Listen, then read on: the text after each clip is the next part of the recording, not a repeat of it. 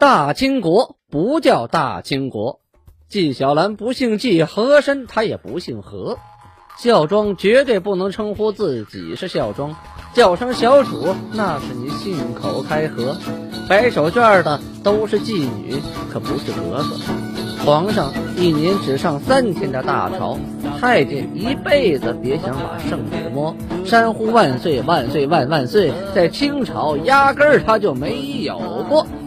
要想了解真正的清朝历史，请听由俊贝勒播讲的《清空界》。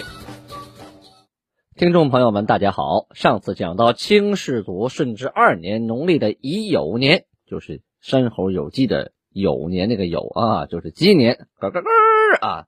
一六四五年，多铎带着部队要进南京城了。进之前，让南京的官员啊带着告示。面贴于南京的大街小巷啊，又命令钱谦益清理南京的宫禁。到日子以后，大开洪武门，多铎带着部队是浩浩荡荡进入南京城。新臣伯啊，他这是现在伯爵呀，就这里最大的官了。赵之龙带着下边的勋臣，内阁大学士王铎也率领着下边的大臣。还有都督十六员，啊，巡捕提督一员，副将五十五员，和城内的官民迎降。你看看这官也不少啊，光将就这么多呀！哎呀，不打就降了，这差劲哈！想想太祖爷当初起兵十三副盔甲的怎么干呢？此一时彼一时哈，一个时候说一个时候的事儿啊。这个时候这个外边清军的人马确实很多呀，要打真是满城皆死啊！犯不上哈。最后上报归降的这个马兵、步兵有多少人呢？你们猜一猜。南京城是没有兵、没有将吗？啊，刚才说将、副将就五十五员是吧？有什么提督啊，有都督啊。马步兵一共是二十三万八千多人，一枪没放，一箭没放，都投降了。为什么呀？对主子呀失去信心了。这皇帝都跑了，我给他们卖命干啥？谁也不想死，没有意义啊！啊，改朝换代，只要能过好日子，那跟谁任谁当皇帝不是个皇帝啊？那总比伺候这个福王，这个昏庸的福王就知道好色喝酒的强吧？这就是得道者多助，失道者寡助。这天下是有德者居之，无德者失之啊！多铎啊，进了城之后，赞许赵之龙。保城有功，特意赏给他金镫银鞍的马，还有貂裘八宝帽，同时设牛酒宴，席地共坐。你看这个那时候满族人这个习惯啊，还可以大家来来来，啊铺上毛毯，铺上毡子，往地下一坐，盘腿一坐就开喝啊！而且这个牛酒宴呢，在清朝在明朝都是上等的酒宴。这这可不是随随便便就能吃得到的，因为清朝早就有禁令，它禁止杀牛啊。这牛是老百姓的生产工具啊，杀牛等于拆拖拉机啊。所以说，这个牛肉是很难吃得到的。哎，这特殊情况啊，设了个牛酒宴啊，大家都坐地上了，哎，不分高低贵贱呢，一边高啊。不是像啊，这个明朝等级森严，说你坐上边，我跪下边，离那么老远。不是，大家盘腿一坐，一边高，哎，这个气氛就比较融洽了。在席间呢，这吃着喝着呀，多铎突然开口问了，说：“太子何在呀？”啊，这个太子就是指那个假太子啊啊！那个赵之龙啊，马上就回答说呀：“这个人不是太子，他叫王之明。”多铎说：“哎，逃难之人自然改易姓名。若说姓朱，尔等早诛之也。”哎，多铎这句话说的也有一定的道理啊。因为这个太子，你别管他真还是假，总之你认为他是真，那他就是真了。因为大家可以拿他当真的用啊。如果你认为这是他是假，那你就可以杀了他，因为一半人怀疑他。所以你敢承认你是太子，那你就是冒死啊。你这个胆儿太大了，是吧？这个你作为敌人，可能就随时弄死你；哎，作为自己这边人，可能随时利用你啊。所以多铎这话说的是，他是逃难的人，改姓不叫王之明了，很正常吗？他改姓朱，这他要说他姓朱呢，你们早把他杀了。你们都立了别的皇帝了，这突然冒出一个姓朱的皇帝，你们不得早杀了吗？所以呀，这还可能是真的呢。其实多铎知道他是假的，那真的在京里头杀掉了。但是假的是假的，被人利用起来不等于真的一样吗？所以一定得把他给抠出来。有句话叫“斩草除根”嘛，他毕竟是个祸患呢。啊，虽然这个崇祯皇帝死了，我们给他发丧，但是你这活着一个太子，这早晚是个定时炸弹呢。更何况假太子，他更得折腾点事儿出来。这个时候呢，朱国弼啊。就是张嘴说话了，说太子啊，他原来也说自己是真的，不承认自己是假的。但是马士英呢，就判他是假的啊，所以大家没办法，多多大笑，哈哈哈哈奸臣，奸臣啊！他是说马士英的啊，有太子不保，他可不是奸臣嘛。第二天呢，多铎接受了百官的朝贺，紧接着呀，这下边投殖民者甚是多呀。什么是职名啊？就自己的职务名称啊，把帖子一写，我是谁谁谁谁谁，祖上谁谁谁谁谁，曾经考过几等的什么什么什么进士啊、举人呐，后来当官做了什么什么，后来被谁给撸掉了啊？都想借这机会复个原职，混个一官半职当当啊！毕竟这个南京城刚恢复，缺好多职位啊，哎，都往上递啊，递帖子过来磕头，这人特别的多呀。后来广昌伯刘良佐带着三百兵。赶过来投降啊！因为这三百兵你起不了什么作用了。一看这边投降都有好处，也没杀，哎，过来投降了，并请呢说我来投降，但是我没有什么功劳，所以我要表示一下，我准备自己带着三百人把弘光皇帝抓来献给您，作为我的见面礼啊！哎呦，这事儿是。多多没有想到的啊！下边有一个臣子，昨天还保着他呢，今天要带三百人把他给我抓来。好，那你抓来，咱们再看啊！我等你抓。什么叫众叛亲离呀？这就叫众叛亲离。哈，脚上的炮自己走的，自作自受，no 作 no die。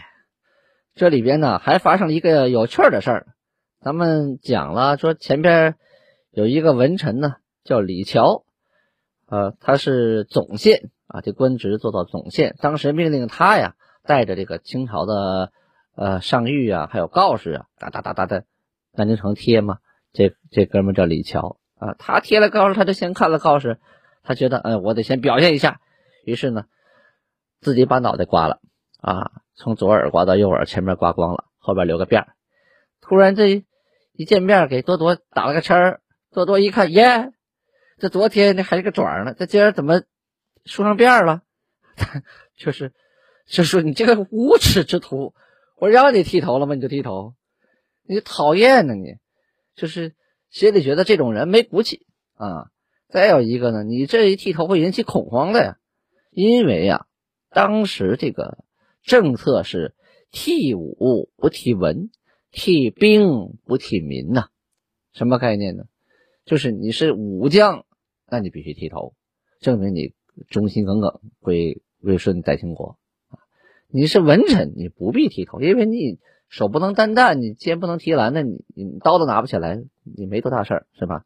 再有兵替，民不替，你当兵的你不替，分不清是敌人，那怎么打，是吧？打起来以后乱套了，说反水就反水，所以当兵的要剃，老百姓不逼着你剃，怕老百姓舍不得剃，最后闹得老百姓民心。啊，不稳，所以呢，这是个过渡阶段。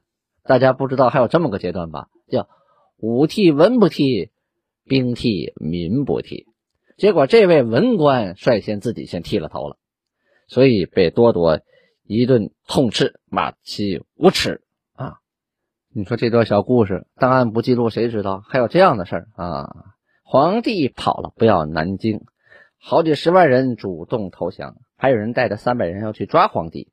有的官儿迎降之后主动剃头，还被清军的首领骂其无耻。你这样的故事，这和我们理解的历史是不是全反过来了？咱们说的这些呀，都是顺应时代潮流主动归降的。那不投降的有没有啊？也大有人在啊！啊，咱们说一说啊，其中刑部尚书叫高卓，单人旁一个卓越的卓啊，高卓上吊自尽。工部尚书何应瑞自刎未遂啊，给救过来了。最后这个人怎么到怎么着了？这个当然没记录啊，起码他有这个抹脖子这个想法啊，就是劲儿小了点没抹到那个动脉血管上。吏部尚书张杰，还有左副都御史杨维元，都是上吊自杀以殉国呀。而且一些小官啊，提不上名字的，和一些平民老百姓啊，殉难的也不乏其人啊。就是忠君爱国，最后一看，哎呀，这国家没了啊，上吊自杀了，或者投江了，或者怎么自尽了的，还真是。有啊，大有人在。进士礼部主事黄端博，就是在百官都影响的时候，自己不去，后来被哥几个强拉硬拽，就就去了。去了呢，还写了一帖子啊，他没有说那么能耐，说我马上就抹脖子啊，就是我我活着苟且活着，但是我不服。他上面写一贴，写的是大明忠臣黄端博，哎。他把这个“大明忠臣”几个字给写上了。后来多铎呢下令给我逮起来，关他四个月啊，关了四个多月呀。这哥们仍然是不屈啊。后来临行之前做了一首绝命诗，其中两句曰：“问我安身处，刀山是道场啊，视死如归啊。”这里边呢，军贝勒就是想说两句，实在是憋不住了。到底什么是忠，什么是奸？在历史这个长河当中，哎呀，忠奸难辨。有人说，胜者王侯，败者寇啊。你打胜了，那都是忠臣；打败了，就是奸臣啊，就是贼寇。这个吧，是一一个呃客观事实，但是用它来辨忠奸不对啊。有人说了，我保一朝天子，那天子是我的君，我是他的臣，他不在了，我要叛变，我就是奸臣。这个也不全然。你叛变，为什么叛变？为什么反水？这个俊贝勒有自己的想法。通过读历史啊，每次啊战争啊，每次叛变的经历，你要分析这场战斗怎么打的，为什么这么打的？如果你看像这个。史可法为了保扬州城，最后自己战死了，是成就了他的这个就是忠臣之名。但是呢，明知战败，明知奸臣当道，明知皇帝极其不靠谱的情况下，啊，也明知老娘叛而归的情况下，自己为了忠这一个字儿死了，下边。几万兵死了，城内十几万人死了，这个代价是不是有点大？是不是有点大？光要一个忠的这个名节，那有的人说了啊，不忠谁来的投降吗？日本人来的投降吗？这也非也啊，这也非也。呃，俊贝勒认为啊，所谓忠啊，有人说对军忠，我觉得不对，应该是对民忠。就是说，爱民如子，这才对。国家什么国家？没有家哪有国？是由千万个家庭组成的。你作为一方诸侯，作为一个父母官，你让老百姓能安居乐业，不管他是在谁的统治下，他能得到最老百姓得到最大的利益，能安居乐业，不至于就那么饿死，或者是战争那么就是白死了，这才是我觉得是忠。就是说，你投降了是为了个人的利益啊，为了烧杀掠抢。那你这是个奸臣，是个叛徒，为了自己贪生怕死，这是个奸臣，这是个叛徒。但是你为了自己的名节，你要是死了那么多人，一个成人都给你死光了，我觉得这也不能就算是忠。哎，你要真牛掰，你这打不过，那你自己出去死嘛，然后你把满城人都留下，那我佩服你。这样的人，我认为就是忠。那明知打不过，还害得满城人跟他一块死，那我觉得这个也有待考虑啊。你就是说，把你自己的思想强强灌输给大家，那我觉得这个有待考虑。起码这城里有很多人，包括孩子、妇女，他并不愿意死。你要说打之打仗之前说好，愿意打仗的留下，不愿意打仗出城投降去，然后剩下的愿意死的、愿意当忠臣的，来咱们在这城里打，我觉得这也可行。那你强逼的一个老百一城老百姓都留在这里跟着一块殉死，我觉得实在是不划算啊！这不叫纯的忠，可能是愚忠啊！所谓为了国家，我认为就是为了大家。什么是国家？国家就是每一个老百姓、每一个家庭组成的一个集合体。你目的为了国家尽忠，就是为了让每一个家庭过上好日子。好，外敌入侵，我打得过吗？我要打，我打不过怎么办？我怎么在投降的基础上能让更多的百姓过上好日子？这就需要谈判了啊！通过谈判争取到最大利益。如果这个外敌，真的比我们现在的政府好？你这举例子说，这个南明这个皇帝靠谱吗？让他继续统治，那老百姓更惨呐！啊，当时老百姓就有这样的留言，说盼着大军来呀，盼着哪个大军来？盼着盼着正统大军来，就北边的那个清军来。因为什么？清军来，首先减税、免税；第二，搞搞科考啊，科举，呃，选官员。你减税，这对老百姓来说还还说什么了？我我种地我不不交粮了，那我。那我就是过日子过好日子，你这南明呢，逐渐的加税加税，害得老百姓民不聊生啊，对吧？其实这个根儿上，就是你管理国家你不合适了，你失道了，你寡助了啊，你不适合管理这天下了。所以一个国家不是某个人的国家，个人认为啊，一个国家不是某个人的国家，是所有老百姓的国家。为什么我们现在叫共和国？我们大家共同来管理一个国家。又是人人民代表大会，又是政治协商会议，我觉得这个体制就非常好啊！大家一块儿的管理我们自己的国家，对吧？为了大家共同的利益而奋斗嘛，不是为了皇帝一个人的利益而奋斗啊！所以你皇帝不靠谱，那叛变是很正常的。我觉得那倒是忠臣，那对这个愚蠢的皇帝尽忠，那是愚忠啊！啊，具备了一家之观点啊！你不同意可以随时反驳这个事情，呃，不代表。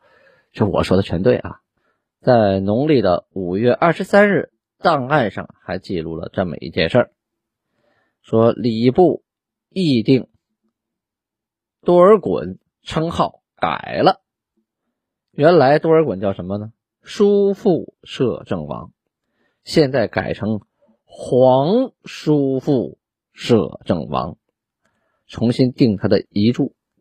因为叔父摄政王只是个王，这个皇叔父摄政王加了个皇字，不一样了，不一样就区别于其他的王。你的仪仗，哎，就和别人不一样了；你的礼节也可以和别人不一样，就定出了一个对你行的礼，这样就表示尊重。其他的王自然就在你之下了。好，放下这个多尔衮不提，继续说南明的事儿。南明弘光皇帝跑啊，跑跑哪儿了？跑到芜湖。跑到芜湖黄德公这个大营啊，后来黄德公说：“我也帮不了你啥忙啊。”于是就研究，咱们奔杭州吧。命令朱大典、方国安带着所属部队啊，先发在前边趟路啊啊，别走到前边遇到埋伏啊。呃，都督杜红玉率着部队保护这个弘光皇帝，黄德公呢带着部队断后，与。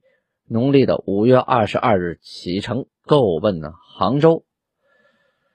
当时呢，在青弋江上啊架了一座浮桥，你得过河呀啊，架浮桥这个过河快呀。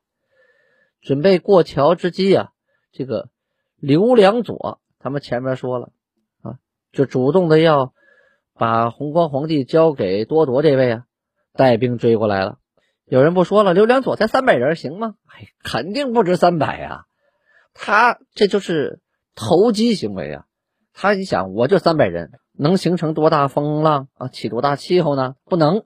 但是我要去抓弘光皇帝，那多多肯定会给我给我派兵啊，把其他的汉兵派到我手下管理呀。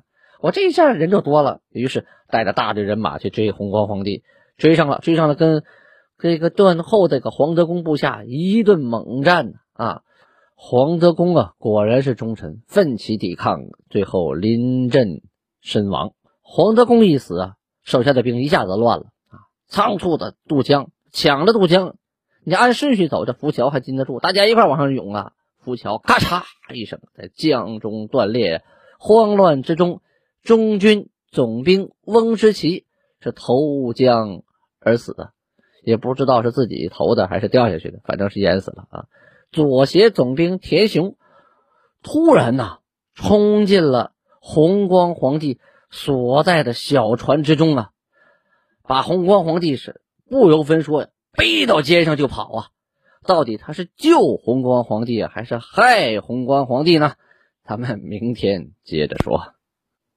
谢谢大家收听，在这里感谢一下听众幺五幺七七三五 hxgr 啊，这个名字我也不知道他叫什么哈，总之感谢他啊，为青铜剑呢呃提供了赞助，呃提供了银币啊铜币啊，感谢您献的铜币和零钱啊，安布拉巴尼哈。同时感谢听众沧海、徐小丽还有雪峰啊，也为青铜剑贡献了零钱和铜币，感谢大家。